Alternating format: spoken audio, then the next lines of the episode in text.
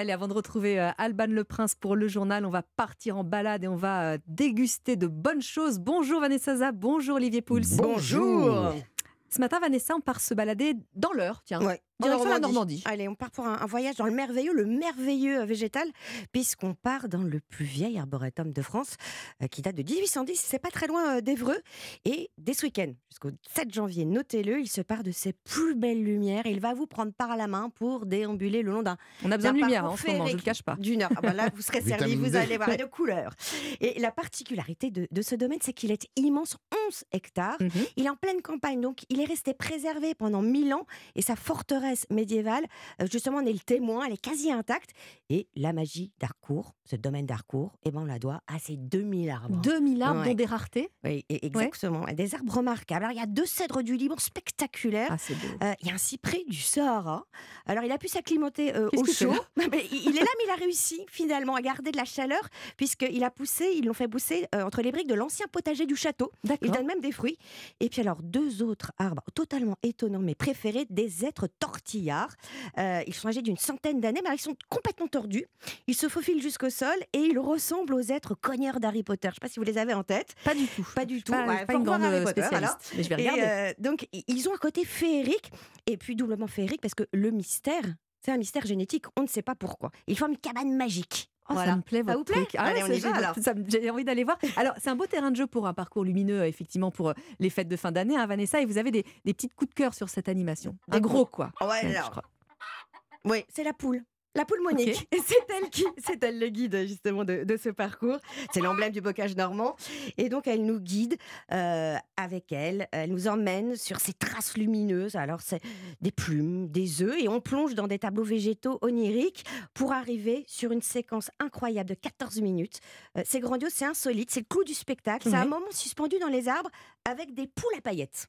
Je peux Poules pas à vous... paillettes. Ouais, mais je peux Ah pas oui. vous en dire plus. On est, Parce que- on est faut y aller. réfléchit sa lumière, mais tout ça vous- Euh, plus que ça. Oh là là, elle nous Ouais, fait je ne peux nous pas vous dire plus, mais honnêtement, ça vaut le coup. C'est euh, une belle programmation euh, artistique. Vous en aurez la chair de poule. C'est pas un jeu de mots. Ah, en parlant de poules, Olivier, on Bah fait oui, des rester- ce matin. On va rester dans les, dans les œufs et dans les, dans les poules, en quelque sorte. Euh, alors, tout d'abord, vous savez comment on choisit les meilleurs œufs possibles. hein. Vous savez qu'il y a un petit numéro Ouais. sur l'œuf. Oui. Il faut prendre le zéro.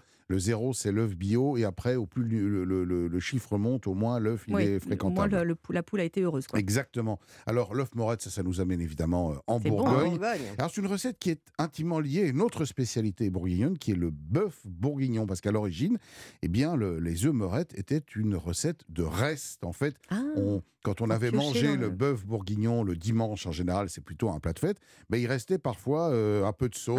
de ouais. Et ben, on utilisait ça pour faire pocher des œufs. On ajoutait euh, quelques champignons, euh, un petit peu de pain, et hop, on avait un plat. Et puis par la suite, évidemment, la, la recette est devenue une recette à part entière. Et vous savez qu'il existe même aujourd'hui un championnat du Oui, c'est vrai. monde c'est vrai. de l'œuf meurette. Ça se passe au Clos Vougeot. Vous Mm. pouvez vous inscrire parce qu'il y a deux catégories. Il y a catégorie euh, professionnelle les amateurs et catégorie Ah. amateur. Et avec la recette que Vous je vais allez vous nous donner tuyaux quand même, vous allez pouvoir travailler et peut-être que l'année prochaine, on, on ira chercher Ah la coupe ensemble. Alors, il vous faut 4 œufs, évidemment, pour 4 personnes. euh, Du vin rouge de Bourgogne, il Mhm. vous faut une bouteille à peu près. euh, Des lardons, pas en barquette, hein, s'il vous plaît. Vous Non, achetez fait, euh, un morceau de lard chez le boucher, boucher. et vous Allez. coupez ça en morceaux. Des champignons de Paris, 200 grammes, un petit peu de fond de veau si vous en avez, une échalote, euh, des petits oignons grelots, Mhm. du persil et puis des tranches de pain là grillées pour déguster là tout là ça. là Alors, c'est pas difficile. Vous ciselez l'échalote, vous la faites suer dans un petit peu de, de matière grasse. On ajoute les lardons. Là aussi, ça va relarguer un petit peu de matière grasse. On laisse mijoter 5 minutes et on déglace avec deux verres de vin rouge, le fond de veau, et on fait réduire de manière à avoir une consistance un peu plus sirupeuse. On ajoute les champignons qui sont taillés en lamelles et les oignons et on poursuit encore la cuisson pendant une quinzaine de minutes. Et puis, on va prendre le reste du vin qu'on va porter à ébullition. On va le flamber pour enlever l'alcool.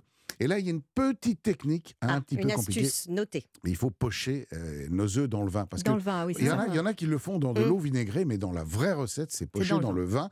Donc on fait un tourbillon, on casse les œufs, et normalement, avec le tourbillon qui Oh s'est créé là dans là la casserole, le blanc de l'œuf va enrouler le jaune. Et après trois minutes, vous avez des œufs qui sont écolorés, époché, puis vous servez ça avec cette sauce, et le pain qui va bien avec. Et le petit fond de Bourgogne qu'on aura gardé quand même. Et vous avez gardé un verre de Bourgogne, Avec bien modération. entendu, Elle perd pour pas le nord. Merci beaucoup à tous les deux. Europe1.fr pour retrouver euh, les recettes et les balades.